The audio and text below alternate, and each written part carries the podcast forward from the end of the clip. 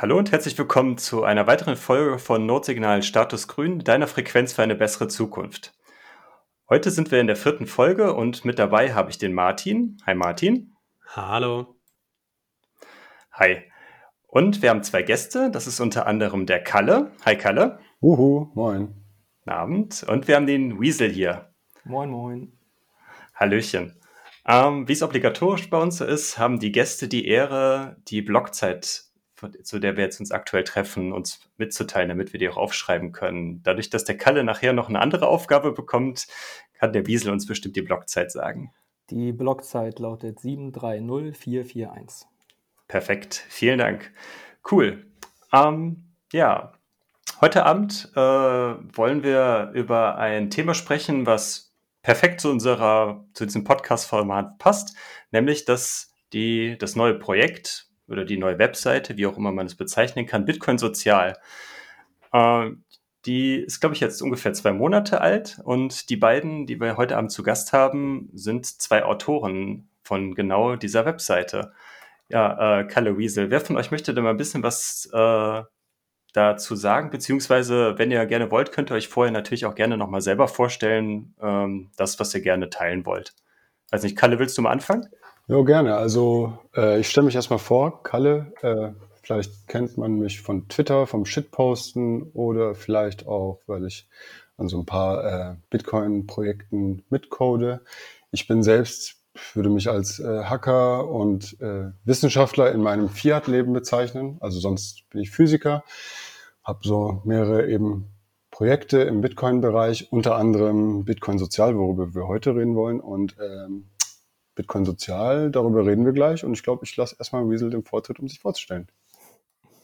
Genau, Weasel, äh, ich bin auch Bitcoiner. In meinem Fiat-Leben bin ich Naturwissenschaftler, äh, Chemiker äh, vom Background her und äh, Bitcoin-Enthusiast. Und äh, die, der, die Nähe zur Naturwissenschaft hat mich dann auch zur, zum Interesse für, zu dem, zum Klimawandel und der Rolle, die, die Rolle, die Bitcoin zum Klimawandel einnehmen kann, äh, motiviert darin ja, zu recherchieren und dann auch selber Artikel dazu zu schreiben. Ja, super. Ähm, ja, wer, wer von euch möchte denn mal zumindest schon mal den Einstieg machen? Was ist denn, was verbirgt sich denn hinter dem Projekt Bitcoin Sozial? Wenn wir jetzt schon, wenn ihr das jetzt beide schon angesprochen habt. Also ich kann da vielleicht mal einfach anfangen, weil Bitcoin Sozial ist eigentlich hat sich relativ, erklärt sich leicht. Bitcoin Sozial ist einfach nur eine Webseite, bitcoinsozial.de, da kann man hingehen und sich das mal angucken. Und äh, auf der Webseite findet man vor allem Artikel. Und wir veröffentlichen quasi Artikel aus dem deutschsprachigen Raum, aus der Community, Leute, die was über Bitcoin zu sagen haben und speziell, wie Bitcoin auf unser Sozialleben Auswirkungen haben wird. Wir sind davon überzeugt, dass Bitcoin starke Wirkungen, Wirkungen entfalten wird in unserer Welt. Und wir wollen einfach darauf vorbereitet sein, quasi und diesen Prozess mitbegleiten und auf dem Weg auch ein bisschen äh, an der Bildung sozusagen mitwirken. Und ähm, wie Bitcoin sozial entstanden ist, ist vor allem, also anfangs waren wir einfach nur eine kleine Gruppe aus Bitcoinern, die sich zusammengetan haben Bitcoin-Maximalisten, um es nochmal genau zu sagen, äh, die sich zusammengetan haben, aber denen etwas gefehlt hat, vor allem aus dem deutschsprachigen Raum, gab es einfach wenig äh, Plattformen oder wenige Gruppen, die sich mit eben Themen des äh, sozialen Zusammenhangs, mit Themen, die Bitcoin eben ähm, für Armut und Reichtum auf dieser Welt und Gerechtigkeit und so weiter äh, auswirken wird. Und da haben wir uns zusammengetan, vor allem viele Artikel geshared und irgendwann kam einfach die äh, Idee, ich glaube, Riesel war es sogar, ist ein gesagt hat, ja. lass uns einfach mal eine Webseite machen. genau. Genau, Durch ein ein deutsches Bitcoin-Magazin gründen. Ja, ich weiß gar nicht, es war eine Unterhaltung vorher und dann sind wir irgendwie auf den Punkt gekommen, aus, aus Mangel an guten Quellen, gerade im deutschsprachigen Raum, warum machen wir es nicht einfach selbst? Ne, wenn, uns das fehlt äh, an, an guten Quellen zu diesen Themen, die uns da eben selber interessieren, die man im englischsprachigen Raum schon gut findet, ähm, aber im deutschsprachigen Raum total fehlen. Also ne, man kann ja, also es gibt viele gute deutsche Podcasts zum Bitcoin-Bereich, würde ich sagen. Eure natürlich inbegriffen. Ähm, dann wird es schon weniger, wenn es Richtung YouTube geht. Also vor allem, weil es auch super viele Shitcoin-YouTube-Kanäle gibt und, und ähm, die mit Gambling halt zu tun haben. Und ähm, in die Richtung weiter dann noch gute Artikel im, im, im normalen in, in deutschen Zeitungen stehen. Da kann man, die kann man an einer Hand abziehen oder mir fällt jetzt gerade nur ein einziger ein. Äh, Shoutout an Joma Mangold von der Zeit, die meines Wissens den einzigen guten Bitcoin-Artikel geschrieben hat, der das, der das Thema eigentlich fair und, und interessant beleuchtet. Und ähm, aus, aus dem Mangel heraus haben wir dann eben gesagt, gut, dann machen wir es halt selbst so ein bisschen. Das ist ja sowieso generell so, eine, so ein Bitcoin-Ding, wo man viel, wo viel dann äh, die Motivation dann auch mit dann direkt dann, wenn man sich mit dem Thema beschäftigt, kommt und dann, äh, wo man dann merkt, so ja, es macht eigentlich niemand anders, warum macht man es dann nicht direkt selber? Und genau. äh, man, man, man kann eigentlich nicht darauf warten, dass oder sich darauf verlassen, dass irgendjemand anders dann irgendwie die Arbeit für einen macht, äh, weil da kann man es dann auch lieber dann einfach selber machen. Dann ist es ja. Genau, und also das kann ich auch natürlich allen Zuhörerinnen und Zuhörern auch empfehlen, wenn ihr etwas in euch spürt, quasi was drückt und zwickt, dann, dann macht es einfach. Und genau so haben wir es gestartet. Und ohne den Anspruch, alles am Anfang perfekt zu machen, haben wir einfach losgestartet. Und äh, so haben wir einige Leute erreicht und ich glaube, das kann quasi jeder nachmachen. Ähm, wir wollten halt vor allem mit Bitcoin Sozial, das will ich auch noch dazu sagen, einfach, äh, wie Wiesel jetzt schon gesagt hat, es gibt natürlich viel tollen Content, auch vor allem speziell auf Deutsch. Die deutsche Community ist ja, hat ja da so quasi einen Sonderstatus weltweit. Gemessen an der Bevölkerungszahl in Deutschland gibt es schon extrem viel Content. Und äh, wenn man wenn man möchte, findet man auch sehr viel zu technischen Fragen. Man findet äh, vielleicht auch sehr viel, ja, ich meine, nicht mehr, nicht mehr so viel, aber auch viel, was so in Richtung Freiheit geht und was in Selbstkontrolle, also, also Selbstverantwortung geht und so. Alles Fragen, die wir auch wichtig finden, natürlich. Aber wir haben schon ein starkes Vakuum gespürt. Also ein Vakuum einfach mit sich mit, zum Beispiel euer Podcast oder diese Serie ist natürlich auch etwas, was dieses Vakuum versucht zu füllen. Wir haben einfach ein Vakuum gespürt und äh, dachten, wir machen da jetzt einfach mal was draus. Und und wie seid ihr organisiert? Seid ihr einfach eine Gruppe und trefft euch irgendwie einmal die Woche und sagt, hey, lass uns mal darüber schreiben? Oder seid ihr irgendwie so ein freies Kollektiv? Oder wie seid ihr organisiert? Also wir sind komplett äh, unorganisiert. Nein, Quatsch. Aber wir, also wir sind eine lose Gruppe und das ist auch wichtig. Also wir bezeichnen uns als Kollektiv. Äh, dadurch wollen wir auch die Verantwortung so auf viele Schultern verteilen. Wir wollen auch gar nicht wirklich wachsen oder eine Community werden, bisher zumindest, sondern wollen einfach fokussiert uns auf diese Themen konzentrieren und Leute, die quasi Content schaffen wollen, Menschen, die schreiben wollen und schreiben können, äh, ansprechen und mit rein ins Boot holen und ihnen Möglichkeit bieten, Artikel zu veröffentlichen. Also äh, die Frage, wie sind wir eigentlich organisiert, lässt sich eigentlich mit, äh, damit beantworten, dass wir ein Telegram-Chat sind aus ähnlich denkenden Menschen quasi. Und so haben wir uns gefunden und so haben wir angefangen, miteinander zusammenzuarbeiten. Hm. Das heißt aber, also wenn jetzt irgendjemand sagt, boah, total spannendes Thema, ich habe auch schon ganz viel, was ich irgendwie an Texten zu dem Thema schreibe oder Gedanken, die mich umtreiben und würde mich gerne austauschen, dann findet der euch und dann kann man irgendwie alles zusammen, habt ihr irgendwie einen, keine Ahnung, Redaktionsprozess in irgendeiner Form? Ich meine, ihr seid ja, ihr seid ja gleichzeitig auch, ich sag mal, eine dezentrale Zeitung im Zweifel. Wie funktioniert sowas? Das ist ja auch ganz spannend. Also wir haben einen Twitter-Account auf jeden Fall, da kann man sich melden und in den DMs, also wirklich genauso wie du es gesagt hast, äh, können wir jeden Menschen dazu aufrufen. Es gibt viele Bitcoiner da draußen, die sich viele Gedanken äh, über Bitcoin machen und viel mehr Menschen, die auch schreiben können, anstatt Code äh, zu schreiben. Und die wollen wir, also denen, äh, die sollen, die seien aufgerufen, wenn sie was schreiben wollen, sehr gerne sich bei uns zu melden. Die melden sich bei uns. Wir besprechen, ob das zu uns passt, ob das zu unseren Zielen passt sozusagen. Und äh, dann, dann schubsen wir das Ding auf die Webseite. Was sind denn so eure Ziele? Also, du sagst, ne, dass das zu unseren Zielen passt. Was, was sind so die Ziele, die euch vorantreiben, die euch motivieren? Ja, ähm, es gibt so es gibt so eine Tendenz, zumindest in meinem Freundeskreis, ne? also ähm, dass so viele, viele Dinge, wo man merkt in der Gesellschaft, die laufen nicht so gut. Ne? Da gibt es dann so ein diffuses Gefühl von, irgendwas müsste man mal anders machen, aber man hat, äh, also ich für meinen Teil habe das Gefühl, etwas gefunden zu haben, bei dem ich einen, eine Änderung im System, schon im, im Finanzsystem im Kern, ähm, eine Art Ausweg entdeckt habe. Und ich würde dieses, dieses Gefühl, dieses Werkzeug, was, was Bitcoin einem dann bietet, für die verschiedensten Aspekte in der Gesellschaft, und ähm, dann eben auch andere näher bringen, ne, um so ein bisschen den, den Anstoß zu liefern hier für, für dieses Problem, für jenes Problem in der Gesellschaft, sei es jetzt Energiewende oder äh, Vermögenspreisinflation, Vermögenswertinflation, also Immobilien beispielsweise, ähm, oder ähm, inflationierende Währung in anderen Ländern ähm, oder ähm, die Zensur in anderen Ländern für Journalisten, Wikileaks zum Beispiel. Ähm, das sind ja alles Themen, wo, wo Bitcoin sozusagen ein Werkzeug bietet, das ähm, ganz platt gesagt, eine bessere Be Welt zu bieten. Ne? Und man muss aber erstmal anfangen zu verstehen, dass es überhaupt so ist. Und ähm, gerade bei so viel Bitcoin-FAT da draußen ähm, ist ja oft schnell bei vielen, habe ich das Gefühl, so ja, Bitcoin habe ich mal gehört, ist ja so Spekulation zum Beispiel reich zu werden, aber eben diesen einen Schritt zu machen, diesen, ähm, ja, ähm, die Energie einmal reinzubringen, das Interesse zu wecken sozusagen, die Energiebarriere zu überschreiten und dann eben diesen Allein-Prozess äh, ähm, anzustoßen, dass die der Wille da ist, autodidaktisch selber ein bisschen in den Fuß in den Kaninchenbau einzustecken. Das ist so das, was wir, ne, was wir gerne mit Artikeln unterfüttern wollen, sozusagen. Genau, und also äh, FAT ist jetzt schon ein Thema gewesen, was Wiesel angesprochen hat. Das ist etwas, wogegen wir einfach ankämpfen wollen.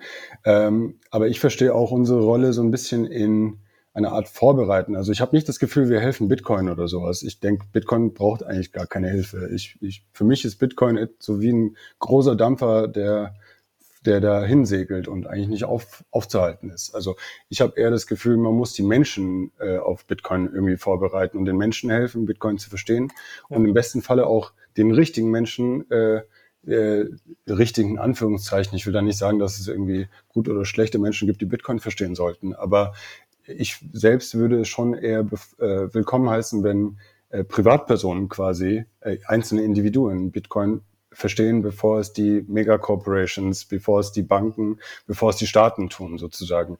Und äh, ja. wir wollen einfach so einen Raum schaffen, in dem man ein respektvolles, äh, einen respektvollen Dialog äh, auf möglichst hohem Niveau, wenn man so möchte, was wissenschaftliches Niveau und so weiter angeht, haben kann, ohne dass man äh, toxisch fertig gemacht wird blöd gesagt. Also wir haben, wir sind kein Platz für toxische, toxischen Maximalismus, sondern für Wohlfühlmaximalismus quasi auf einer wissenschaftlichen Basis, wenn man so möchte. Und äh, das versuchen wir irgendwie zu erreichen.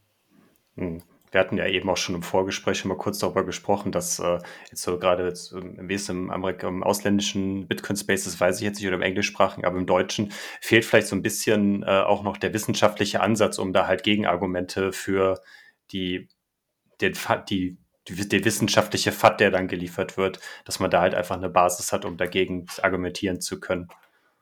Äh, wie seht ihr das? Oder das ist wahrscheinlich auch euer Anreiz, den ihr so ein bisschen dann, gerade von eurem Hintergrund, den ihr dann schaffen wollt oder bieten wollt? Ja, auf jeden Fall. Also wenn ich, wenn ich selber zu einem Thema ähm, Argumente sammle, oder das ist ja genau das, was ich auch gemacht habe in der Zeit davor. Und ich habe versucht, auf wissenschaftlicher Ebene am liebsten Argumente zu sammeln und das am besten auch mit Zahlen unterlegt, ähm, um dann eben auch die Argumente dementsprechend, ne, so ist man es als Wissenschaftler auch gewohnt. Man kann eine Meinung haben, aber das ist alleine noch nicht viel wert. Ähm, das Ganze zu unterfüttern mit den Informationen und den, den Nachweisen sozusagen und das Ganze quantifizieren und, und in Studien und so weiter ähm, dargestellt, ähm, ne, ein, ein gesamtes Bild abzuliefern und dabei ähm, hilft es natürlich, das dann auch parat zu haben, um beispielsweise bei Twitter oder so genau auf diese Art zu argumentieren. Denn alles andere ist dann eben nur ein, ein leeres Blabla, aber das Ganze unterlegt mit Daten ist dann schon eine andere Ebene. Und auf der Ebene wollen wir eben auch kommunizieren und, und uns streiten. Genau, und da vielleicht also auch die Sprache, die wir wählen, sozusagen oder auch unseren Autorinnen so ein bisschen also darauf achten, wie kommunizieren die eigentlich das nach außen. Also wir glauben halt, es gibt es gibt schon genug Medien auch für also echte Maximalisten, glaube ich, müssen nicht mehr überzeugt werden. Aber wenn man halt in seinem Freundeskreis mal sich umhört, beziehungsweise einfach in der Öffentlichkeit, wenn man irgendwie so Videos äh, ansieht von Bitcoinern, die durch die Straße laufen und äh, Menschen, Passanten irgendwie fragen, was ist denn Bitcoin oder so, merkt man, wie wenig einfach der allgemeine Mensch sich mit Bitcoin auskennt. Und äh, aus meiner persönlichen Erfahrung, äh, aber auch sogar in so Twitter-Kämpfen und so weiter, merkt man, dass wenn man halt besonnen bleibt und nicht mit irgendwie Have Fun Staying Poor um sich schmeißt, sondern äh, einfach die Argumente der Menschen aufnimmt und sagt, guck mal hier, aber das, das stimmt vielleicht da nicht und so ein bisschen besonnen sozusagen damit umgeht, hat man unglaublich viele Menschen kann man damit erreichen. Also unglaublich viele Menschen, die halt noch nicht in diesem Rabbit Hole drin sind. Und äh, Ja, genau, das, das Onboarden von Leuten, das Interesse bei denen zu wecken und ja, eben ja, das, das Interesse zu wecken, sodass die den Schritt auf einen zumachen, dann später auch vielleicht. Jetzt habt ihr ja mit Bitcoin Sozial einen Namen gewählt, der attraktiv für eine bestimmte politische Zielgruppe wahrscheinlich auch eher klingt. Ne? Also äh, wahrscheinlich jetzt nicht irgendwie die Leute, die schon liberal oder eher konservativ sind, sondern ne, tendenziell ja eher im, ich sag mal, linken Spektrum, wenn man diese Einteilung noch so nehmen will. Ähm, nee, wir hatten eigentlich auf die CSU abgezielt. Ach so, ja gut. Soziale Union. Ah, oh, hm, mein Fehler, ja. nee, aber ähm, war das so für euch auch euer, euer, Ziel zu sagen, wir wollen einen anderen, äh, wir wollen das Thema für Leute, die vielleicht so ein bisschen weniger Interesse an Kapitalismus und Reichtum und was auch immer haben, die quasi nicht von der klassischen Number Go Up ähm, Zugkraft erfasst werden, mitzunehmen? War das so ein Ziel? Ja, auf jeden Fall. Also ähm, es gibt genug Leute, die auch vom Number Go Up abgestoßen werden und nicht nur angezogen sozusagen. Ne? Und äh, allgemein natürlich, also ich, ich denke, wie viele auch denken, dass, dass man die Leute in rechts und links einteilt, irgendwie, das ist irgendwie auch vorbei. Und ich glaube, vieles hat sich auch in den letzten Jahren einfach stark geändert. Also ich würde jetzt nicht per se sagen, wir wollen linke Menschen an, äh, ansprechen, ähm, sondern tatsächlich explizit, und da lege ich auch ein bisschen Wert drauf, äh, wir wollen Menschen, die halt die sich mit sozialen Themen auseinandersetzen, ansprechen. Und das, das sind vielleicht auch sozusagen ursprünglich eher linkere Ideen, aber ich glaube auch nicht daran, dass irgendwie rechte Menschen asozialer sind per se sozusagen. Also da, die unterscheiden sich vielleicht eher in so Detailfragen, wie man zu einer sozialeren oder besseren Welt kommen könnte.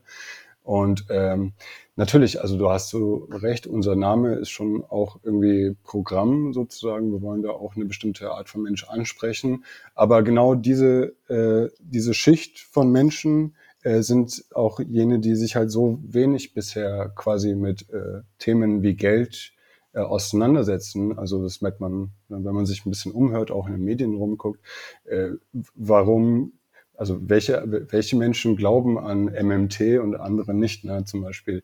Und wir haben, äh, ursprünglich haben wir tatsächlich angefangen fast so als eine Art Anti-Fanclub von MMT-Lern. Also ja, wir sind, wir haben, wir sind Menschen, die sich eher eben sozusagen im linken Spektrum anordnen würden, aber können einfach nicht begreifen und finden es auch absolut total, also total krank sozusagen, dass es äh, aus der linken äh, Ecke irgendwie äh, alles mit Gelddrucken gelöst werden soll und äh, auf, also die, alle Fragen in Themen Sachen Geld quasi wegignoriert werden und keiner bereit ist, sich mit Fragen auseinanderzusetzen, für die ja Bitcoin eine Antwort findet, äh, bietet. Und ähm, ja, daher, also das, das, das ist schon so ein bisschen Programm bei uns, ja. Für die Leute, denen MMT nichts sagt, magst du da vielleicht zwei, drei Worte zu verlieren? Ja, auf jeden Magic, Fall. Magic Money Theory. Magic Money Theory oder Monetary, äh, Magic, Mo sorry, Modern, äh, Mon Modern Monetary Theory. Jetzt hast du mich durcheinander gebracht. Modern Monetary Theory. Also äh, kurz gesagt, Modern Monetary Theory ist eine Wirtschaftsphilosophie, könnte man fast sagen. Und ich würde es nur nicht mal Theorie bezeichnen, weil das wäre auch schon fast zu viel. Die äh, sagt, ähm, die, Staatsschulden sind total aus, also aussagelos. Der Staat kann eigentlich so viele Schulden machen, wie er möchte, weil er selbst äh, das Gelddrucken kontrolliert, um es blöd zu sagen. Das heißt, also MMTler werden dir sagen, äh, Staatsschulden sind nicht das gleiche wie persönliche Schulden, weil persönliche Schulden musst du zurückzahlen, Staatsschulden musst du nie zurückzahlen. Mhm. Und also äh, jede Person ein Staat kann nie bankrott gehen, ist die genau, Aussage eines MMTlers. Ne? Er kann ja immer Geld drucken. Das stimmt ja auch auf eine Art und Weise, weil es kann ja auch immer Geld drucken, aber die Implikationen davon werden komplett einfach ignoriert. Also äh, MMTler versuchen sozusagen Probleme mit richtigem Gelddrucken zu lösen. Und natürlich als Bitcoiner, da springt man so an die Decke und denkt sich, na, das kannst du noch nicht machen, weil die Implikationen davon werden katastrophal sein. Und äh, ja, und dass diese Leute eben auch vor allem in der linken Szene äh, ähm, oder ja eben linken Szene mehr Gehör finden als Menschen, die einfach richtiges Geld wollen oder funktionierendes Geld wollen, ist halt äh, ja eine Katastrophe. Ist, ist glaube ich, auch so ein bisschen natürlich gewachsen, ne? weil ja viele, viele Sozialprogramme und so weiter kosten natürlich Geld. Das, das erste Gegenargument, was, was solche Parteien halt kriegen, ist, naja, wer soll das bezahlen, ne? solche Sozialprogramme. Ein Beispiel im, im, äh, zur letzten Bundestagswahl, das Parteiprogramm der Linken, da steht im letzten Satz drin zum Thema Energiewende. Ähm, das wäre auch gar kein Problem, das zu finanzieren, weil man nach den Regeln der MMT diese Investitionen ganz einfach selbst durch, steht nicht Gelddrucken drin, aber durch, durch die Art der MMT, durch die Erzeugung von Geld äh, ganz einfach das Geld locker machen kann und dann sind solche Dinge auch nicht, sind einfach finanzierbar sozusagen. Und das ignoriert natürlich komplett, wie, wie Geld funktioniert. Also nur weil man die Geldzeichen erhöht, heißt das nicht, dass man tatsächlich mehr Geld hat. Ne? Das, äh, ja. Ja, und da kommen wir auch schon zu einem sehr wichtigen Bitcoiner-Punkt, denke ich, weil eben MMT und ich meine, man muss es wirklich so in Klammern dazu sagen, wir haben ja schon so eine Art MMT schon länger. Also äh, es sind wenige zentralisierte Institutionen dafür verantwortlich, dass unser Geld erzeugt wird. Und ähm, äh, man hat es bisher halt eher so Quantitative Easing genannt und äh, vielleicht noch den Cantillon-Effekt draufgestülpt und dann hast du halt sowas wie MMT sowieso schon. Ähm, aber also als Bitcoiner denkt man sich natürlich, wie kannst du äh, versuchen, ein System aufzubauen, was von so wenigen Institutionen, von so wenigen Menschen gelenkt werden soll. Und dieser Glaube daran, dass Menschen unfehlbar sind und die richtigen Entscheidungen immer zutreffen werden, beziehungsweise sogar, wenn du eine Person hast, die die richtigen Entscheidungen treffen wird, die ist halt ein paar Jahren sowieso nicht mehr da und diese Policy wird immer noch gelten, sozusagen. Also äh, diese Macht an so wenige Menschen abzugeben, wenn wir auch eine Alternative haben, diese Macht an naja, 7,9 Milliarden Menschen abzugeben, sozusagen ja. in, in, Form von Bitcoin. Ganz konkretes Beispiel dazu wäre ja die Bankenrettung ne, als Beispiel, was finde ich ein ganz interessanter Punkt ist, wenn man, ähm, ich bin mir nicht ganz sicher, aber ich glaube, ähm, Occupy Wall Street war nach der Bankenrettung, da gab es bestimmt einen Zusammenhang. Ähm, und der, der Protest war ja relativ diffus. Also sie haben es, glaube ich, nicht mal geschafft, eindeutige Ziele zu definieren. Und ähm, letztendlich, was man ja hätte anstreben können, äh, wenn man eine Bankenrettung verurteilt, dann kann man ja darüber nachdenken, wie man es zukünftig verhindert, dass Banken vom Staat gerettet werden. Und das wäre dann eben, indem man den, dem Staat das Geldmonopol entzieht und dann eine Trennung von Staat und Geld vornimmt, wie früher die Trennung von Staat und Kirche zum Beispiel. Ja, und, und das, das wäre ja ein, ein, ein, ein hehres Ziel, was man anstreben könnte und mit einem Werkzeug, das man kennenlernen müsste, wenn man dann in, das Klientel von, von Occupy Wall Street ge äh, gehört und, und gerne ähm, in der Praxis dann vielleicht sehen möchte, wie sowas überhaupt möglich sein könnte. Ne? Weil bis dahin bleibt sonst relativ diffus, was man denn eigentlich fordert in so einem System.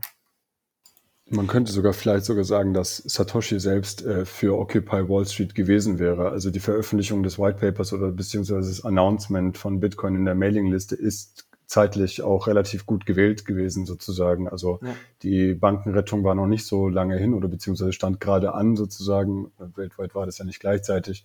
Aber genau zu dieser Zeit sind diese ganzen sozialen Bewegungen auch entstanden. Ähm, es ist nur schade, dass all die Menschen, die damals da mitgemacht haben, halt irgendwie den Übergang zu der Lösung noch nicht mitbekommen haben. Ja. Glaubt ihr, das ist ein Thema des Menschenbildes? Also es ist ja so diese meine Wahrnehmung ist ja, wenn du, wenn du zentral gesteuerte Lösungen bevorzugst gegenüber der Regelung von Sachverhalten durch einen freien Markt, dann ist das ja so eine grundsätzlich technokratische Sichtweise. Also zu glauben, einige wenige wissen es besser als die große Masse und impliziert so ein bisschen das Menschenbild von, die Mehrheit der Menschen wissen nicht, was gut für sie ist. Ist das was, Seht ihr das? Ist das was, was für euch da mitschwingt oder eher anders? Also wenn ich da reingehen darf, also für mich ist das gar nicht so. Ich, ich würde dem nicht zustimmen. Ich glaube auch nicht, dass Menschen das denken. Ich glaube, das ist eher eine Informationssache. Ich meine, äh, jeder Mensch, glaube ich, kann einsehen, dass es, dass der Markt ähm, Lösungen für Probleme findet. Also vielleicht nicht immer die optimalen und manche übertreiben auch da in der Hinsicht. Und jeder Mensch wird, glaube ich, auch einsehen, dass einzelne Menschen, die die Kontrolle haben, auch Fehler machen können.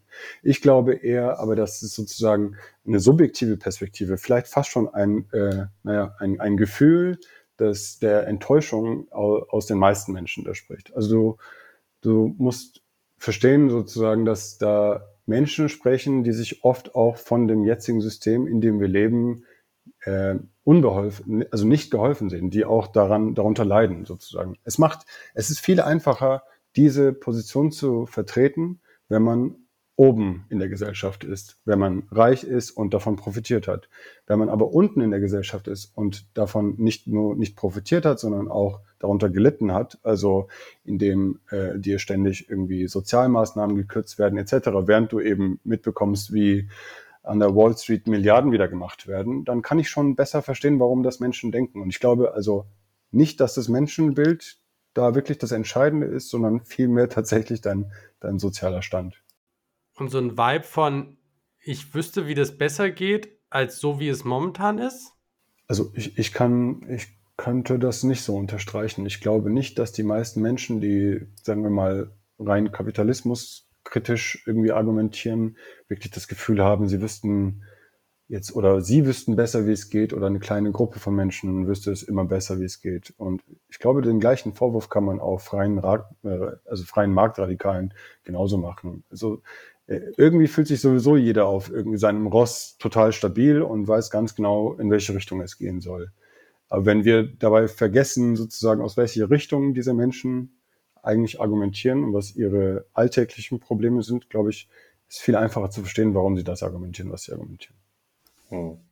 Das ist ja dann auch häufig, dass dann äh, dass man da, dass gerade die Leute, die halt so von so extremen Positionen halt kommen, dann auch immer relativ einfache Lösungen halt suchen. Okay, die einzige Lösung für, um, um jetzt mein Problem zu lösen, ist halt auch Umverteilung. Das ist prinzipiell dann eher die, wenn man wieder dieses klassische, ursprüngliche linke Fraktion halt mit und äh, die andere Seite ist dann, schafft alle Regulierungen ab, lasst den freien Markt das machen und das, das regelt sich dann von allein. Das ist dann halt die, die Gegenposition und äh, das sind halt einfache Lösungen, aber die funktionieren ja dann halt nicht. Und da ist dann euer Ansatz eigentlich, wie ihr schon sagt, so der, das Informationsdefizit ist ja dann prinzipiell dann gerade jetzt dann äh, bei der Zielgruppe, die wir jetzt gerade angesprochen hatten, ja definitiv vorhanden, um da halt zu sehen, okay, äh, der böse Kapitalismus ist nicht das Problem, sondern es gibt halt äh, da noch andere Dinge, die da, da damit zusammenhängen, um ein Gesamtbild zu schaffen. Ja, genau. Also ich meine, äh, um es genau, also so wie du es gesagt hast, ne, der, der böse Kapitalismus ist ja das Problem sozusagen. Ne? Also ich würde nicht sagen, vielleicht, dass nicht der Kapitalismus das Problem ist, aber man kann es genauso umdrehen. Also frag einen Kommunisten, ja, warum hat das dann nicht geklappt? Dann sagte er, ja, der, der echte Kommunismus, der hat ja, der hat nicht existiert, weil das war ja kein echter Kommunismus. Du kannst genauso gut einen Hyperkapitalisten fragen, ja, guck doch die, die Armut auf der Welt an, das funktioniert doch nicht. Und der wird dir genauso sagen, ja, das ist kein echter Kapitalismus, das ist Crony Capitalism. Also im Endeffekt ist keine Utopie jemals sozusagen da gewesen. Und da wundert es einen halt auch nicht, dass, äh, dass wir noch nicht in einer utopischen äh, Theorie angekommen sind, mit der man alles beantworten kann. Sollen wir mal in so ein paar Themen nochmal reingehen, die, die ihr so beleuchtet, ähm, die für eure Leser vielleicht interessant wären? Vielleicht angefangen mit Energieverbrauch. Ist ja so das klassische Thema Bitcoin und sein Energieverbrauch. Ja, Bitcoin hat einen recht hohen Energieverbrauch.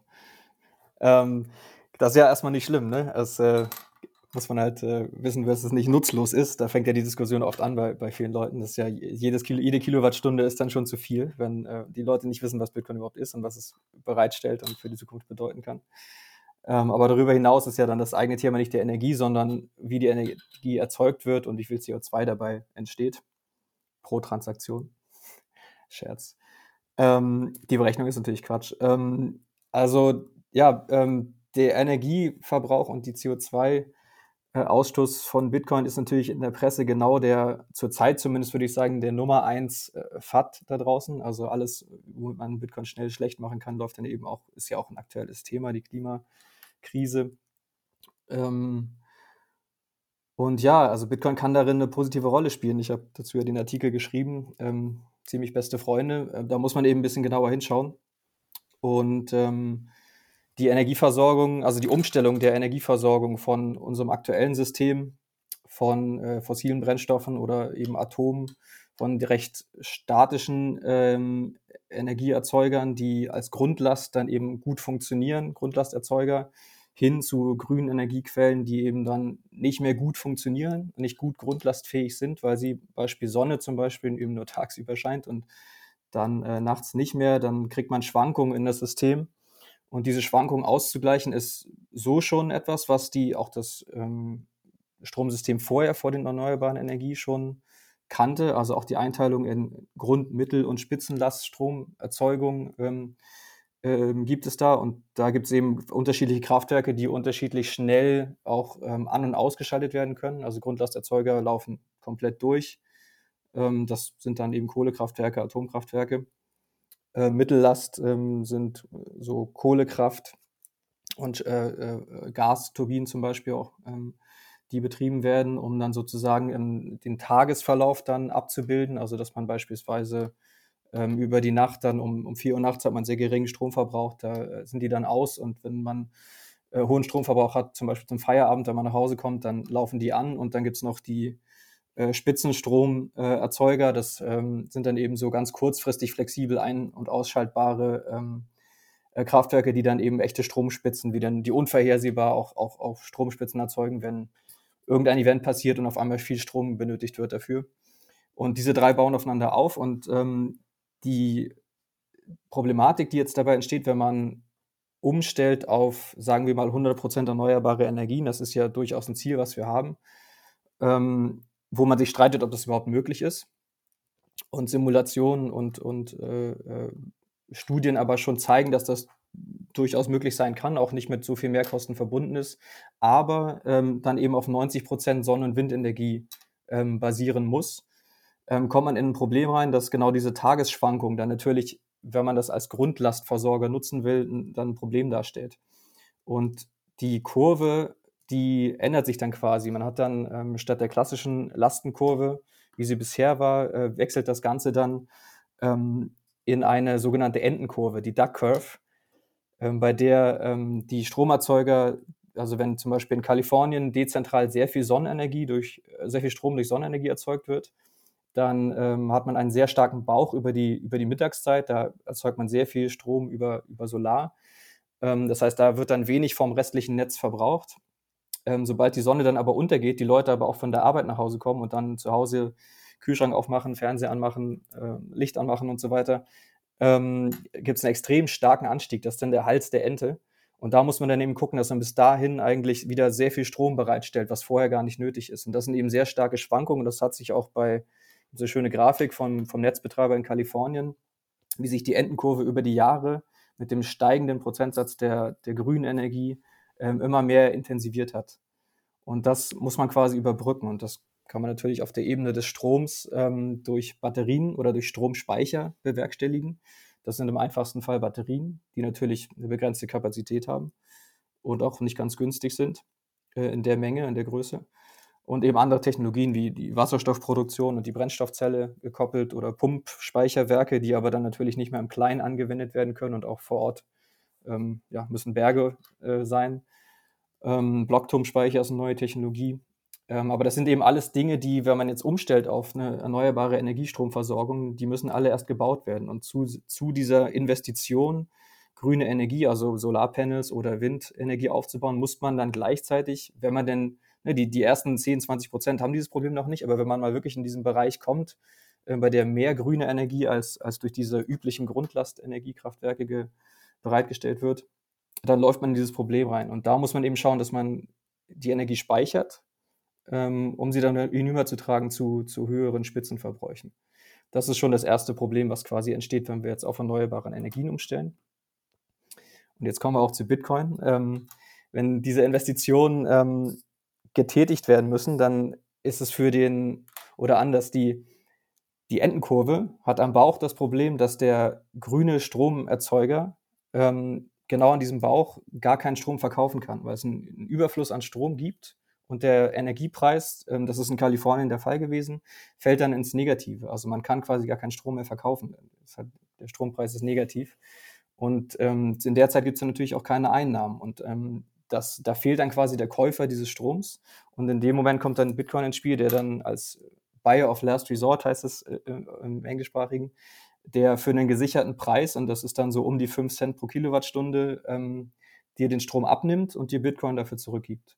Und das ist dann ähm, sozusagen die Umwandlung, ähm, die du ortsunabhängig machen kannst. Du kannst den Miner hinstellen, irgendwo, wo du möchtest, mit Internetverbindung und kannst dann deinen Strom in, in Geld umwandeln sozusagen. Und das trägt dich so ein bisschen ähm, über diese ähm, Täler in deiner Stromerzeugung. Und dann damit kannst du quasi ökonomisch nicht über den Strom, über Stromspeicherung, aber ökonomisch zumindest finanziell durch dieses Tal retten und, und ähm, finanzielle Entlastung dann für deine Investitionen dann auch bringen.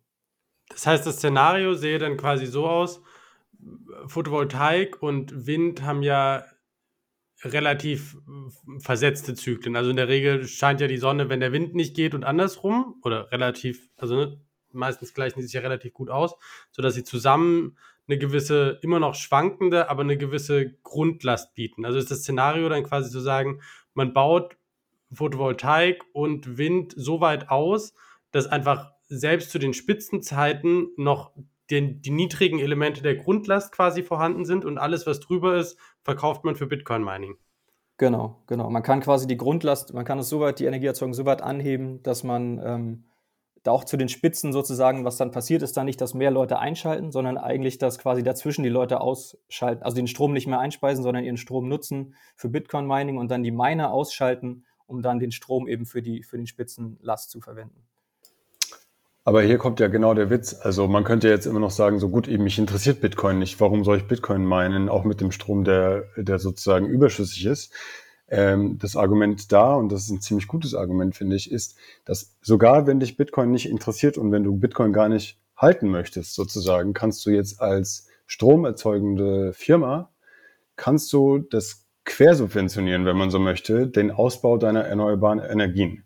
Also wenn du halt äh, sagen wir, das beste Beispiel, was immer wieder gebracht wird. Ich glaube, da kann man sich gut vorstellen. Eben, du baust ein Wasserkraftwerk, aber du hast halt die Stromleitungen noch nicht gebaut, die zur Stadt führen, um die Energie von diesem Wasserkraftwerk zur Stadt zu transportieren, weil das dein eigentliches Ziel. Du möchtest Menschen mit Energie versorgen.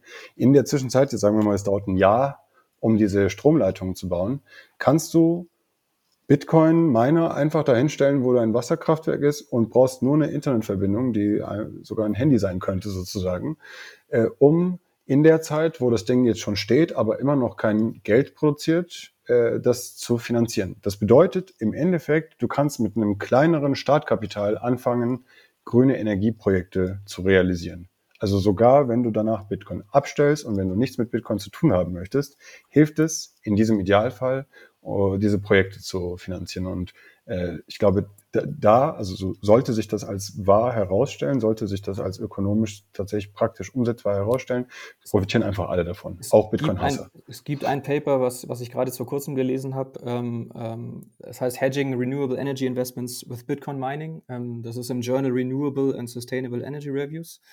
Und da haben sie genau das simuliert. Da haben sie Windanlagenbauer ähm, gleichzeitig quasi, ähm, also berechnet, wenn die Mining-Anlagen zusammen aufbauen, dann haben sie halt die Möglichkeit, den Input quasi frei zu wechseln. Also dadurch, dass Strompreis und Bitcoin-Preis nicht korrelieren, kann man dann den Output des Stroms frei wählen. Und das Ergebnis war dann in der, in der Simulation, dass die, das Risiko dann äh, ähm, deutlich reduziert wurde für solche Unternehmungen.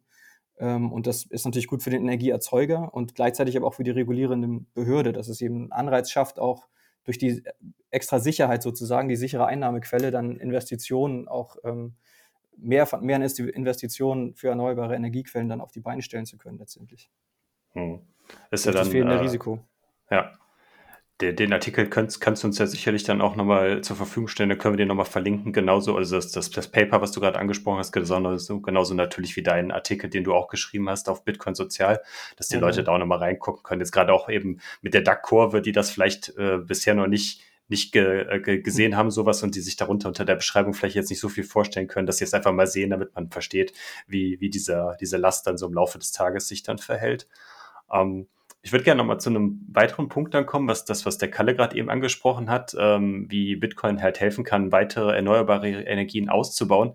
Das äh, eine wichtige Eigenschaft oder eine Eigenschaft von erneuerbaren Energien ist ja meistens, dass sie ähm, nicht in Ballungsgebieten ist, sondern dass die, die Quelle, wo die Energie äh, zur Verfügung gestellt wird, nicht da ist, wo die Menschen leben, sondern dass sie halt fernab von, von, ja, von, von Städten, von Metropolregionen und so weiter ist. Und diese Energie wird ja äh, Stand jetzt auch überhaupt nicht benutzt, was ja auch wieder so ein Argument dafür äh, oder ein Gegenargument dafür ist, was viele Leute sagen, ja, wenn ich jetzt erneuerbare Energie äh, irgendwo produziere und die für Bitcoin-Mining benutze, warum, äh, äh, warum sollte ich denn dafür benutzen? Die kann ich ja genauso gut für, äh, ja, für, für die Versorgung der Städte benutzen. Das, äh, ja, da gibt es ja sicherlich dann auch noch einen Punkt, wie man das noch besser erklären kann den Leuten. Ja, also ich meine, ganz simpel gesagt, und ich meine, äh, Disclaimer, ich bin kein Energiewirtschaftswissenschaftler, deswegen könnte das also äh, immer mit Vorsicht zu genießen, was ich sage. Aber ganz blöd gesagt, du brauchst 1000 Euro, um diese Energiequelle anzuzapfen, aber du hast halt nur 800 Euro parat dann fängst du einfach an, mit 800 Euro, äh, mit 700 Euro dein, dein Windkraftwerk dahinzustellen. Mit den letzten 100 Euro, die du hast, baust du deinen Bitcoin-Miner dahin. Und dieser Bitcoin-Miner in der Zeit sozusagen, in der äh, du das Geld noch nicht zusammen hast, wird dir helfen, auf diese 1000 Euro zu kommen, um diese Anlage fertigzustellen. Das ist so ein bisschen die Idee. Also das kann man, das ist jetzt ganz blöd und ganz vereinfacht gesagt sozusagen. Ne? Und äh, natürlich, wer weiß, wie das dann in der Praxis skaliert. Aber das ist die Value Proposition, die dir Bitcoin gibt. Es ist, also, es ist eigentlich verrückt, dass das Leute noch nicht ganz begriffen haben, beziehungsweise noch nicht alle begriffen haben, weil du hast hier einen Abnehmer von Strom, dem komplett egal ist, woher dieser Strom kommt, äh, wer du bist, zu welcher Uhrzeit du den verkaufst, sozusagen. Egal, wo du auf der Welt bist. Du kriegst den gleichen Preis für diesen Strom und äh, erwartet nur drauf und möchte einfach alles in sich aufsaugen. Und genau das sollte man eigentlich versuchen auszunutzen. Und dieser Käufer ist gleichzeitig keine Konkurrenz für alle anderen, die Energie zum höheren Preis hab, äh, haben wollen. Ne? Also diese 5 Kilowattstunde, 5 äh, Cent pro Kilowattstunde, ähm, alles, was da drüber liegt, macht dann wenig Sinn für einen Miner, äh, den Strom dafür zu benutzen. Das heißt, wenn man jetzt in der EU davon spricht, was ja in der Politik jetzt neuerdings gemacht wird, ist dann unsere grüne Energie wird jetzt auch immer für Bitcoin-Mining verwendet. Das müssen wir auf jeden Fall verhindern. Niemand wird das tun. Ne? Also alles, was über 5 Cent geht und der Strompreis in der EU ist zwischen 10 und 15 Cent. Kein Miner wird das machen. Genau, das ist ganz wichtig dazu zu sagen. Also Bitcoin konkurriert einfach mit absolut gar keinem anderen Abnehmer für Strom. Also wer da draußen glaub, glaubt, dass Bitcoin dann irgendwelchen anderen produktiven äh, Geschäften oder äh, Aktivitäten Strom wegnimmt, liegt einfach falsch, weil Strom normalerweise so wie er ankommt bei einem Endverbraucher, ich meine, bei mir zu Hause ist er bei 30 Kilowatt pro Stunde, äh, 30 Cent pro Kilowattstunde. Damit kannst du keinen Bitcoin-Miner bet, äh, betreiben. Also um Bitcoin-Mining effizient und äh, gewinnbringend betreiben zu können, da gibt es unterschiedliche Berechnungen und kommt darauf an, welchen Miner du verwendest, aber brauchst du ungefähr etwas, wie Wiesel sagte, so um die 5 bis 6 bis 7 Cent pro Kilowattstunde. Und das ist wirklich, das ist der Müll, den keiner anfassen möchte am Strom. Das muss man begreifen. Das ist einfach Strom, der keiner haben möchte. Und Bitcoin will ihn trotzdem aber haben. Zu egal welche Uhrzeiten und egal welche, welcher Ort. Genau. Mhm. Dazu gestern noch eine kleine Anekdote. Ich habe gestern mal so spaßeshalber bei hier bei unserem lokalen Versorger mal geguckt, was so Neukunden äh, jetzt für, ein, äh, für einen Stromvertrag, einen reinen Ökostromvertrag bezahlen müssen pro Kilowattstunde. Und als ich das gesehen habe, bin ich fast vom, äh, vom Stuhl gefallen. Die wollen 75 Cent pro Kilowattstunde, wow. wollen, müssen jetzt Neukunden bezahlen. Also das da habe ich gedacht, so what the fuck. Oh, das ist ja ganz, ganz schön billig noch bei mir zu Hause. Äh, ich glaube auch, die Bestandskunden, das geht sogar dann noch, aber das crazy. Ja. Also da ist halt, wie, wie er schon sagt, halt äh, an Bitcoin-Mining halt überhaupt nicht zu denken hier in der EU und das wird ja, wird ja überall so sein. Genau. Aber auch da ist das öffentliche Bild halt auch gerade wieder äh, eine Attacke auf, auf, auf Bitcoin. Ne? Also Greenpeace hat ja jetzt gerade eine Kampagne gestartet, ähm, finanziert durch, durch Chris Larsen von, von Ripple, XRP, eine, eine andere Währung. Also ein Schelm, wer Böses dabei denkt ähm, wo dann eben auch Daten verwendet werden, die, die ziemlicher Bullshit sind einfach. Also das ist dann wirklich richtig, richtig schlecht recherchiert. Ähm, man will keine Absicht unterstellen, aber es ist auch, also entweder ist es komplett ahnungslos oder es ist böswillig. Und ähm, das ist eigentlich für Greenpeace unwürdig. Also es ist schon ziemlich beschämend, wie man jetzt so eine Kampagne fahren kann, ohne das Geringste anscheinend darüber zu wissen, wovon man redet. Ja. Ja, ich kann da vielleicht mal ein bisschen Kontext zu diesen Informationen geben, die da immer wieder auftauchen. Ich glaube, also ähm, äh, versierte Zuhörerinnen werden diese Zahlen auch schon irgendwo äh, gesehen haben im Internet. Also äh, die, die plakative Zahl ist, oder sagen wir, die plakative News ist, Bitcoin alleine wird äh, das Weltklima schon um zwei Grad äh, erwärmen. Das Könnte. ist so ein bisschen. Nicht konjunktiv, genau, ja. ja. genau. Und also das, das wird da herausposaunt. Und äh, nur um das mal einzuordnen, also auch äh, auch das World Economic Forum hat es heute irgendwie nochmal so rausgetweetet und eben Greenpeace und so weiter springen auch auf diesen Zug auf. Diese Zahl selbst kommt äh, von Digiconomist, vielleicht auch schon mal hier in diesem Podcast besprochen, ich weiß es nicht. Aber Digiconomist selbst ist ein Twitter-Account und ein, ein Mensch, der so einen Blog hat und seine Artikel und auch seine wissenschaftlichen Artikel in wissenschaftlichen Journals herausbringt. Äh, Alex de Vries ist äh, früher Angestellter bei der, ich glaube, niederländischen Zentralbank gewesen. An sich so ein Data-Typ sozusagen, nicht wirklich irgendwie ein Energieexperte oder so würde ich bezeichnen. Und der hat einfach absolut an, also unhaltbare Aussagen und Grundannahmen gemacht, um den Energieverbrauch von Bitcoin schon auszurechnen. Also da gibt es diese berüchtigten, Bitcoin wird die gesamte Energie der Welt äh, schon 2021 oder 2022 oder sowas verbrauchen. Wenn es so weitermachen würde, ist nicht passiert. Aber auf diesen, also auf diesen extrem falschen Behauptungen sind dann auch noch ein paar andere Paper, unter anderem eben Mora et al., ist ein sehr bekanntes, äh, erschienen, was das dann sozusagen irgendwie nochmal zur Spitze treibt. Die haben dann diese Zahlen genommen, die schon falsch sind und haben dann auch nochmal falsche Berechnungen drauf gemacht. Also die, die fangen dann irgendwie sowas an wie 2017 gab es so und so viel, äh, hat Bitcoin so und so viel Strom verbraucht. Das ist eine falsche Zahl, die ist viel zu hoch, bis zu vierfach zu hoch. Ähm, und dann sagen die, das ist halt ein Narrativ, was die Economist sozusagen rausgebracht hat, so und so viel. Also weil Bitcoin dann nur sieben Transaktionen pro Sekunde zulässt, kann man ja dann daraus folgern, dass Bitcoin XY Kilowattstunden pro Transaktion verbraucht. Und was für eine Verschwendung das wäre. Jede einzelne Bitcoin-Transaktion verbrauchte so viel wie irgendwie, weiß nicht, 200 Kinder in, äh, weiß nicht, irgendwo. Ne? Also das, dann wird das so irgendwie, äh, zusammen daneben hergestellt. Also erstmal einige Fehler da. Es, es, gibt einmal den Fehler, dass diese Zahl einfach viel zu hoch ist, obwohl auch Bitcoin natürlich sehr viel Strom verbraucht, aber diese Zahl ist einfach viel zu hoch.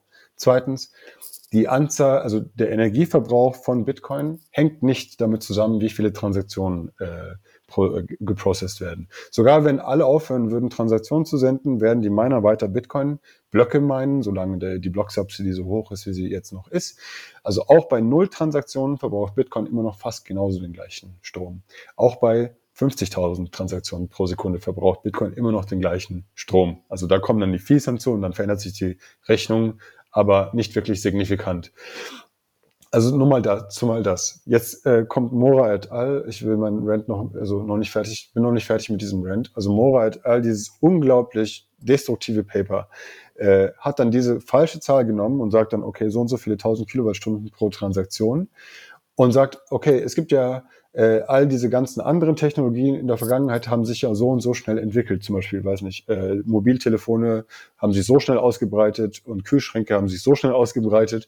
Jetzt nehmen wir einfach mal Bitcoin und nehmen diese diesen Stromverbrauch, den Bitcoin hat und, und breiten den einfach genauso schnell aus wie all diese anderen Technologien. Und dann nehmen die einfach Bitcoin und multiplizieren den Stromverbrauch äh, irgendwie so um 150 bis 200-fach pro paar Jahre. Also da dann geht's exponentiell hoch weil die ja sagen, irgendwann, falls Bitcoin das gesamte Geldsystem erzeug, äh, ersetzen würde, dann würde es ja sozusagen dementsprechend viel auch Strom verbrauchen. Also ja, falsch. Dementsprechend viele Transaktionen geben. Ne? Sie nehmen ja die Transaktion, den, den Stromverbrauch pro Transaktion und, und multiplizieren, dann die Anzahl der, multiplizieren es dann mit, den, mit der Adoptionskurve, die irgendwie aussehen soll, äh, mit genau. den steigenden Transaktionen sozusagen. Ne? Absolute Katastrophe. Ist, ne, jeder, jeder weiß, dass nur so und so viele Transaktionen in einen Bitcoin-Block passen. Ne? Allein da macht es ja schon überhaupt keinen Sinn, so zu argumentieren.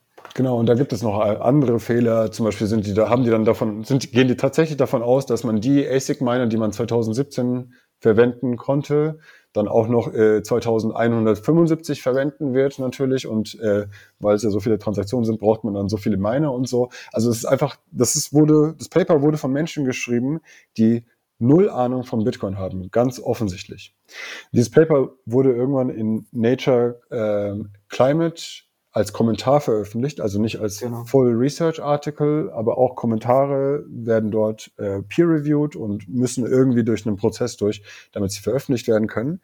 Und es wurden sofort, äh, ich glaube, drei oder vier Refutations, also andere Forschungs Forschergruppen haben sich äh, sofort dagegen sozusagen aufgestellt und gesagt, na, das ist kompletter Bullshit. Also ihr habt da und da und diese Fehler gemacht. Also wirklich ganz klare Fehler benannt. Das ist auch auf derselben Webseite drauf. Wenn man auf diesen Artikel geht, findet man dann drei oder vier Refutation, äh, Refutations, die diesen Artikel quasi äh, zugrunde richten. Aber dennoch und dennoch, und das ist ein Artikel, der aus 2018 ist, und wir sind jetzt gerade in 2023, ne?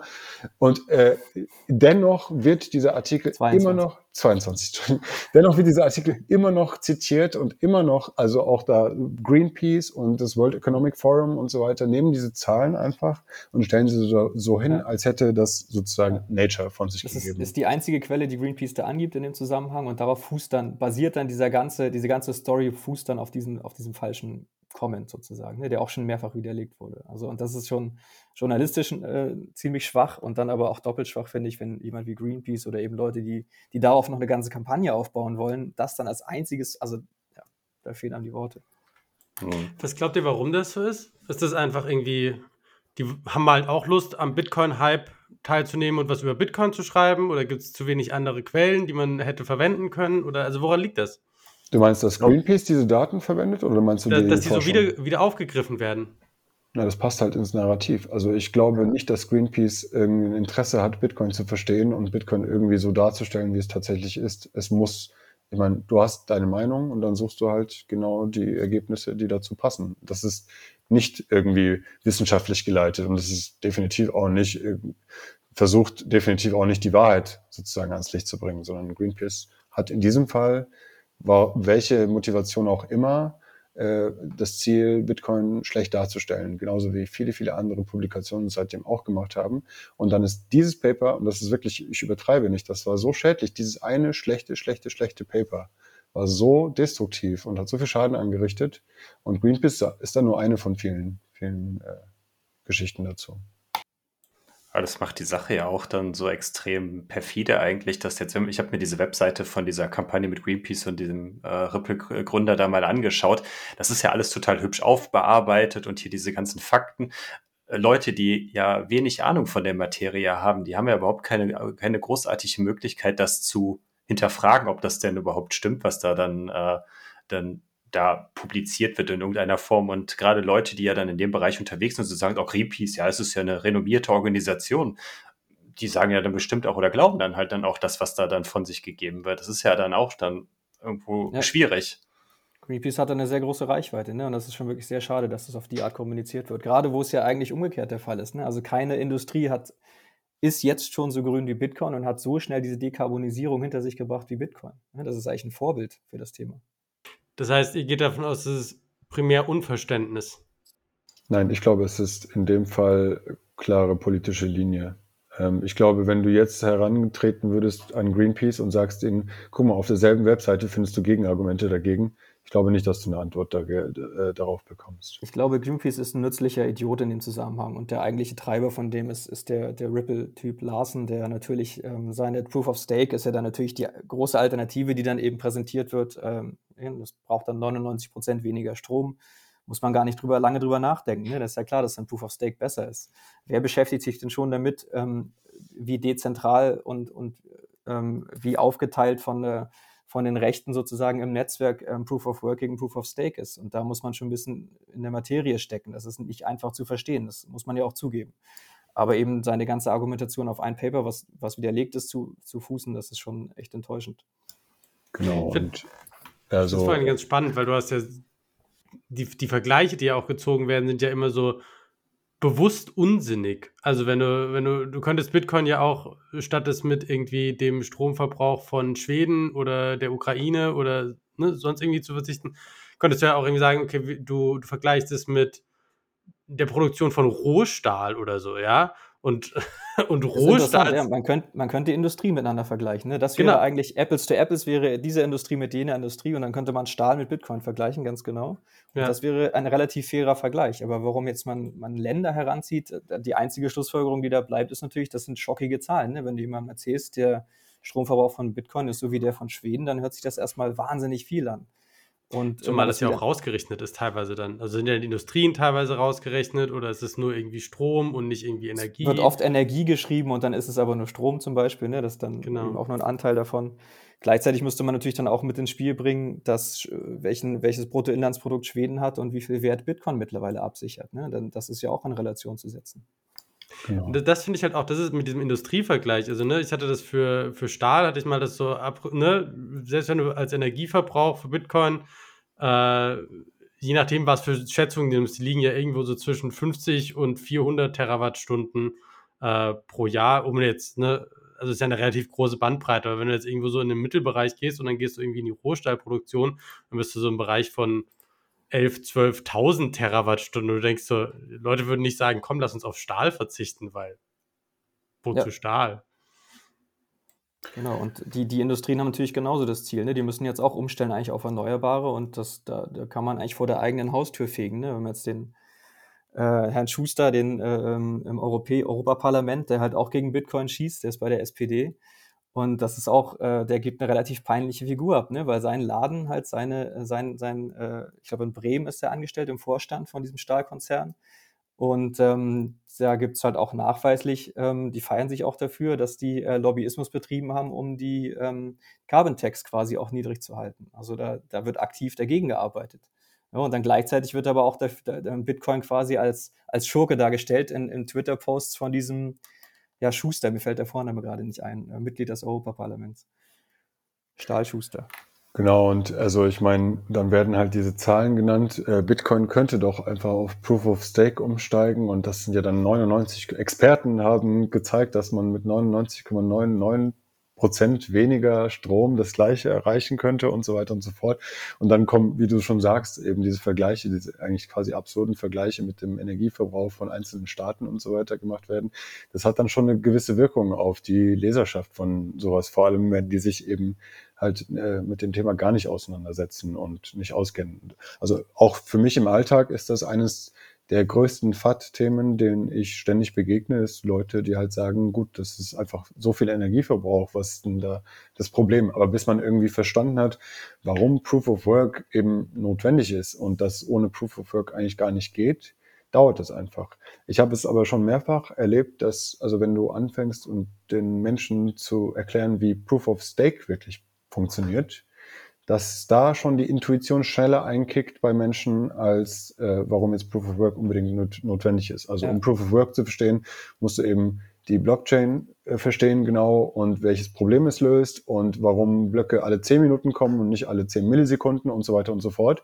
Äh, aber wenn du einer Person einfach Proof of Stake mal von Anfang an erklärst und sagst, äh, guck mal, hier, hier, jemand, der halt schon viel Geld hat, kann dann irgendwie vorher äh, bestimmen, welche Transaktionen danach gemeint werden und so weiter, kommen die meisten Menschen, mit denen ich mich unterhalten habe, sehr schnell zu dem Punkt, dass sie meinen, oh, das ist ja genauso wie das jetzige Finanzsystem, was wir jetzt schon haben. Und ja, genau. verstehen dann, dass es halt sich lohnt, vielleicht da eine Alternative zu entwickeln. Man könnte Proof of Stake ja einfach Proof of Wealth nennen, also ne, dass du den Nachweis des Reichtums quasi hast und dann wird mhm. den Leuten schon intuitiv, glaube ich, schnell klar werden, dass das eigentlich ja, nicht viel anderes ist, das, das System, in dem wir jetzt schon unterwegs sind sozusagen. Das ist eine zu, zu dichte Machtkonzentration und eben nicht die Gewaltenteilung, die wir im Bitcoin-Netzwerk haben, ne, wo wir quasi mit den Nodes als, als Bürger am Netzwerk abstimmen können oder sagen wir mal, ähm, alle bestätigen, dass im Netzwerk alles richtig läuft, so als, als Bürger am Netzwerk und die Miner, die als Dienstleister quasi die, die Blöcke dann bereitstellen. Die Nodes sagen, das stimmt dann soweit.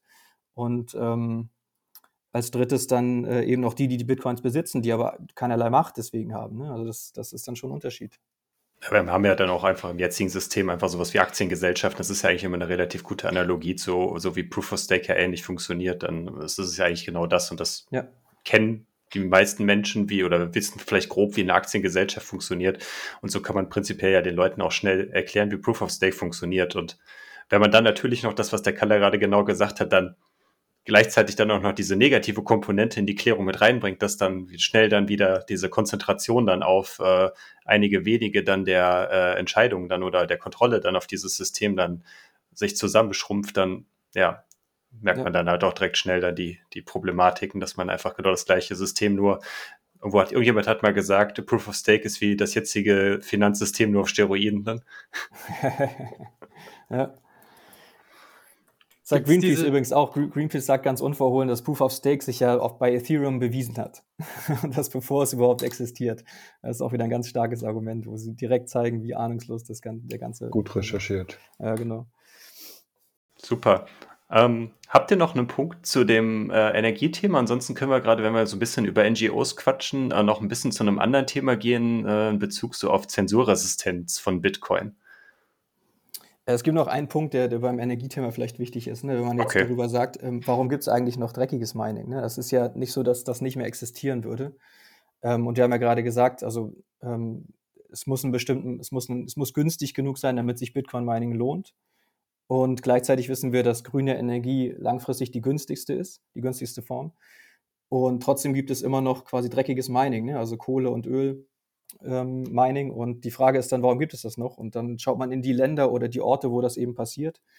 Ähm, Kasachstan ist ein Beispiel jetzt ja gerade vor kurzem oder dann auch jetzt in Kentucky, wo eine ähm, ja, liegen gelassene, äh, deindustrialisierte ähm, Kohleregion quasi jetzt wieder ins Leben äh, gerufen wird durch Subventionen durch den ähm, äh, Senator in Kentucky, der äh, Gesetze erlassen hat und jetzt extrem stark ähm, Steuer, äh, Steuererleichterungen, also subventioniert die, die Kohle dort in dem Gebiet und dadurch das Bitcoin-Mining halt wieder profitabel wird. Ne?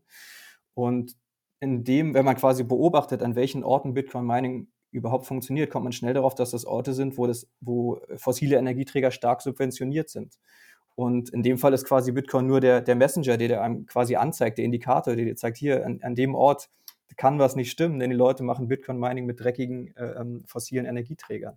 Ja, das ist dann quasi nicht Bitcoin das Problem, sondern eher die Verzerrung der Märkte durch den, durch den verzerrten ähm, ähm, Energiepreis von fossilen Energieträgern, durch die, die Politik letztendlich. Und das ist global, also das sind jetzt nicht einzelne Orte. Wir haben global äh, sechs Prozent des Bruttoinlandsprodukts äh, werden dafür benutzt, um ähm, fossile Energieträger zu subventionieren. Und das sind äh, ist eine enorme Summe. Ne? Also das äh, muss man sich auf der Zunge mal zergehen lassen. In Deutschland ist es ein bisschen weniger, da haben wir 1,9 Prozent des Bruttoinlandsprodukts. Das sind aber auch immer noch 70 Milliarden Euro in Deutschland. Ja, das ist alles Geld, was wir nutzen, um, um Kohle und Öl billiger zu machen. Und ähm, ein Wirtschaftsinstitut hier in Deutschland hat geschrieben, dass wir, ähm, wenn die Kohle nicht subventioniert wäre in Deutschland, wäre sie viermal teurer als der aktuelle Preis. Also da sieht man die, die starke Verzerrung dadurch. Also was Bitcoin quasi ist, in dem Fall ist eigentlich nur der, der Messenger, den man, auf den man eigentlich in dem Fall dann gar nicht böse sein muss, sondern man sollte genau an die Orte hinschauen und dann eben auch der, der Appelle an die Politik dann zu sagen, naja, ist das das, was ihr wollt, dann ist es nicht Bitcoins Schuld. Also das ist ein Mechanismus, der dann greift und man kann eine Kohleregion dazu retten.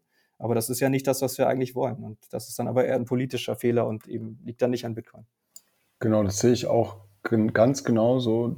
Ich habe nur hinzuzufügen, auch das sozusagen als kleiner Appell an Bitcoiner selbst, äh, nicht alles, was mit Bitcoin zu tun hat, automatisch immer nur gut zu finden, weil diese Miner sind nicht persönlich, das ist meine persönliche Meinung, sind nicht meine Freunde. Ich bin nicht der Freund eines Miners, der, äh, weiß ich nicht, Holz verbrennt, Öl verbrennt oder Kohle verbrennt, um sich Bitcoin zu meinen.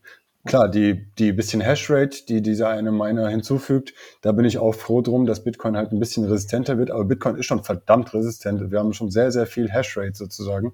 Bräuchten eigentlich diese ganzen Anteile, die immer noch im Mining stecken, bräuchten wir gar nicht. Und Bitcoin könnte heute schon ohne jegliche Probleme auf 100% erneuerbare Energien umsteigen, wenn naja, die politischen Rahmenbedingungen sozusagen da wären, weil solange eben dieser, ne, in Anführungszeichen, Crony Capitalism, also dieser verzerrte Kapitalismus, wo äh, vor allem auch diese fossilen Energieträger, die sich eigentlich gar nicht mehr lohnen sollten, noch lohnen, wird es weitergehen. Und äh, ich denke, uns allen würde es gut tun, und nicht nur als Bitcoin, sondern einfach als Menschen allsamt auf diesem Planeten, wenn wir das alles loswerden wollen, äh, würden. Und ähm, Vielleicht fehlt es da auch einfach ein bisschen an Stimmen aus der Bitcoin-Community, die halt sagen so, nein, ich mache halt nicht alles mit. Ich äh, natürlich nehme ich deine Bitcoin an und nehme deine Hashrate an, weil da haben wir halt können wir nichts dagegen tun und also wollen wir auch nichts dagegen tun, weil Bitcoin eben ein faires und offenes System bleiben soll. Aber sozial müssen wir das nicht unbedingt akzeptieren. Und äh, ich glaube, da sollte sich auch einfach der ein oder andere Bitcoiner mal Gedanken machen und sich fragen, was unterstütze ich da eigentlich und was sollte ich vielleicht auch mal ein bisschen dagegen argumentieren. Da kann man vielleicht auch noch als Ergänzung ganz noch zu dem Punkt nochmal so ein bisschen dieses Thema Offsetting nochmal ansprechen, was jetzt dann auch äh, das Projekt hier netpositive.money, äh, die hatten die Jungs ja im letzten Jahr gestartet, um so einfach sich da auch mal so bewusst zu machen, was für einen Footprint jetzt zumindest dann äh, Bitcoin oder der eigene Bitcoin-Stack, den man dann vielleicht dann erhält, dann auch dann in der Welt halt hat und ob man sich da halt Gedanken macht, dass man das in irgendeiner Form kompensiert, um so zumindest im Kleinen dann äh, beim Ausbau der erneuerbaren Energien dann äh, helfen zu können. Und genau, auf der Seite, das kann man sich sehr schön ausrechnen da auf der Seite, ne, wie der Impact ist von dem Bitcoin, die man hält und kann es dann umrechnen in dem, was man offsetten möchte. Ähm, interessanten Punkt, den äh, Troy Cross, ein äh, amerikanischer, ähm, also den Namen kann man sich merken, wenn man bei dem Thema sich weiter informieren will, bei Twitter auch aktiv ähm, und immer äh, in Podcasts auch, also bei Peter McCormick zum Beispiel, What Bitcoin did, äh, die Troy Cross-Folgen sind sehr gut und er sagt, dass man eigentlich nichts weiter machen müsste, als den Anteil an Bitcoin, den man hält am Netzwerk, ähm, in Prozent äh, an der Hashrate in Form von grünem Mining ähm, teilhaben zu lassen. Ne? Also wenn man das macht, dann ist man eigentlich schon, dann hat man seinen Anteil quasi gemacht. Und wenn man grünes Mining betreibt, dann verdrängt man eben gleichzeitig auch ähm, aufgrund der ähm, Difficulty, äh, dem Difficulty Adjustment, äh, verdrängt man einfach auch die Miner, die ähm, ab einem bestimmten Preis nicht mehr mithalten können einfach. Ne? Dann verdrängt man die quasi aus dem Markt mit dem grünen Mining. Genau, und das muss man sich mal auf der Zunge zergehen lassen, sozusagen mit was von der Idee dieser Mensch äh, da gekommen ist. Also wenn man dann 0,01 Prozent des Bitcoin-Stacks hält, äh, dann sich mit 0,01 Prozent an der Mining-Hashrate beteiligt, und zwar in grüner Form sozusagen, und äh, tut man tatsächlich dem Bitcoin-Netzwerk einerseits gut, aber man tut auch dem Ausbau von erneuerbaren Energien, was gut ist, weil man halt aktiv Geld reinsteckt, um diesen Strom wegzukaufen, sozusagen, mit Argumenten, die wir davor genannt haben. Und äh, da dreht sich eben diese gesamte, das gesamte Narrativ komplett um. Und da kommen wir zu einem Punkt, an dem also sozusagen etwas Magisches passiert. Und zwar ähm, an dem wir uns alle wünschen können, dass Bitcoin noch mehr Energie verbrauchen sollte. Also genau das Argument umdrehen von davor und zu sagen, nein, Bitcoin braucht nicht weniger Energie. Genau. Bitcoin braucht eigentlich mehr Energie, wenn es die richtige Art von Energie ist. Und da könnte Bitcoin also ein absoluter Vorreiter werden und gleichzeitig eben auch die Probleme, die es schon erzeugt hat, durch eben äh, die fossilen Brennstoffe etc. Äh, aus dem Weg räumen. Ja, so sieht's aus. Supi. Sehr schön. Dann haben wir da auf jeden Fall ein sehr rundes Programm. Ich weiß nicht, äh, vielleicht kannst du dann das, was du gerade angesprochen hattest, den, den Podcast auch nochmal äh, uns zur Verfügung stellen. Da verlinken wir das auch nochmal, weil es ist jetzt sicherlich auch ein spannender Ansatz. Ich weiß nicht, äh, gibt es da irgendwelche, äh, schon irgendwelche Implementierungen oder irgendwelche Möglichkeiten für gerade so ein Hashrate für irgendwie für so den 0815 Dude irgendwie ist natürlich schwierig irgendwie aufzubauen. Da, da muss es natürlich dann auch irgendwelche Lösungen in Zukunft noch geben, wo man dann halt einfach daran partizipieren kann. Genau, also die ganzen Cloud Mining, äh, Cloud Mining ist ein belastetes Wort, aber ich meine diese Mining, äh, Mining Organisationen ja. oder Unternehmen, wo man sich eben Hashrate kaufen kann oder auch seine eigene Miner reinstellen kann, die glaube ich kennen das alle schon, dass sich einfach Kunden schon melden und sagen so, du, ich möchte meinen, aber ich habe einfach keinen Bock auf irgendwie so eine Art Energie. Das heißt, also ich glaube, wenn man da sozusagen bei so einem Miner hingeht und sagt, ich möchte das, dann wird man da nicht weggeschickt auf, äh, also das können wir auch dann verlinken, eben Troy Cross und Island Hoddle.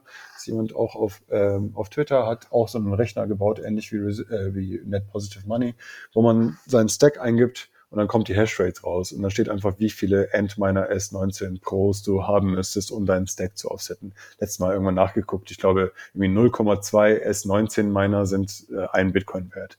Also da kann man sich dann ausrechnen sozusagen, wie viel man hat, wie viel man eigentlich reinstecken müsste, dann ist man gut aus der Sache.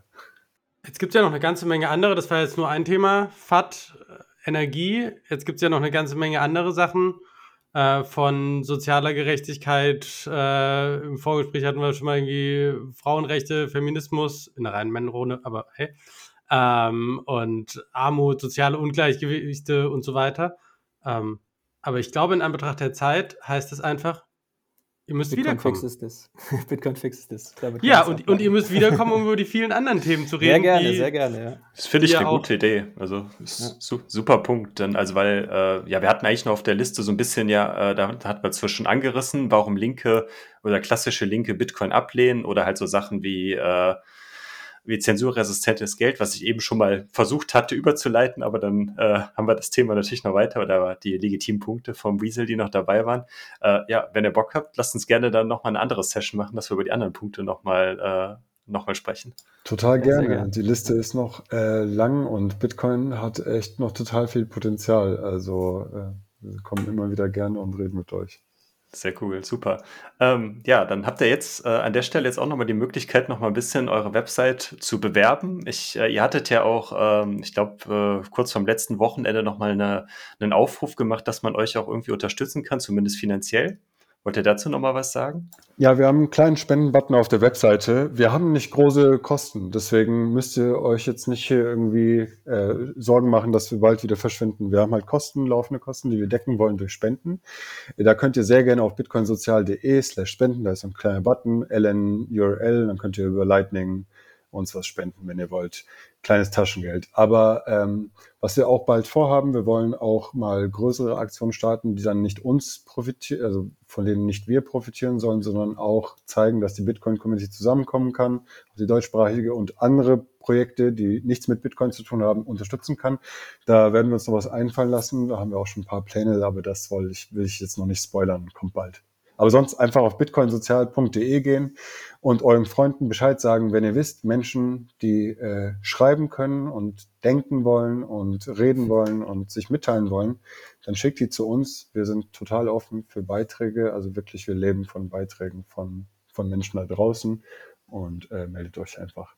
Ja, das ist, glaube ich, ein guter, guter Punkt. Einfach dann, dass, dass, dass, dass, er, dass das einfach, das, was ihr dort publiziert, dass das einfach weiter verbreitet wird und gerade dann auch an Menschen, wo man die, so das, was wir dem Podcast hier mit diesem Format auch erreichen wollten, gerade Menschen, die halt so, sag ich mal, die klassischen Wege zu Bitcoin damit nicht viel anfangen können, sondern dass man den Leuten halt dann einfach mal von einer ganz anderen Seite zeigen kann, okay, Bitcoin ist auch, ist auch Gesellschaft, ist auch sozial und äh, dass, dass die Leute einfach den Weg dann zu Bitcoin idealerweise dann finden oder sich das als Zugang für sich finden.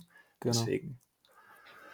Juti, dann kann ich jetzt an der Stelle auch so sagen an unsere Hörer, wenn ihr uns für diese Folge einen Boost schicken wollt, macht das in dieser Folge explizit nicht, sondern spart euch den Boost und schickt den an äh, ja. Bitcoin Sozial und spendet das Geld oder die Sats dahin. Die Jungs haben sich's verdient und äh, ja, die letzten Worte gehören trotzdem euch, wenn ihr noch was sagen wollt. Berühmte letzte Worte. Ich, ich habe gerade keine. Bin sehr zufrieden mit dem Gespräch. Super. Martin? Heißt es? Focus on the signal, not on the noise. Bis dahin. Schönen Abend. Ciao. Ciao. Bye, bye. Jo, also, ähm, sag mal, wolltet ihr nicht noch irgendwas verlosen oder sowas? Ah, Nein! Ja. ja. du hast vollkommen recht. Ja, ja, ja. Ähm, danke, dass du uns rennen. Jetzt, guck mal, jetzt müssen uns schon die Gäste der, an unsere eigentlichen eigenen Aufgaben ändern. Ähm, ja, genau. Ähm, für alle, die unsere letzte normale Folge gehört hatten, wir hatten eine kleine Verlosung mit dem Patrick. Ähm, äh, ihr konntet einen QR-Code für den Seed-Signer auf Stahl gewinnen. Und dazu musstet ihr unseren Tweet retweeten, liken und dem Patrick auf Twitter folgen.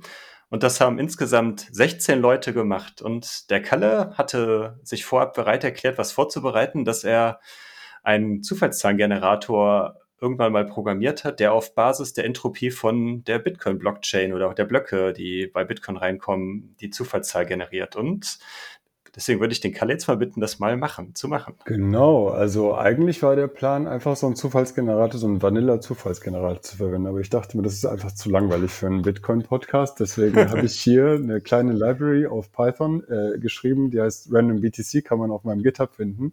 Was die macht, ich erkläre das nur ganz kurz. Äh, die Bitcoin-Blockchain produziert ja Blöcke und jeder Block hat einen Hash. Und dieser Hash ist komplett zufällig. Das darauf beruht ja auch Mining, äh, dass man versucht, diesen Hash zu finden. Wäre der nicht zufällig, dann wäre Mining auch nicht wirklich möglich.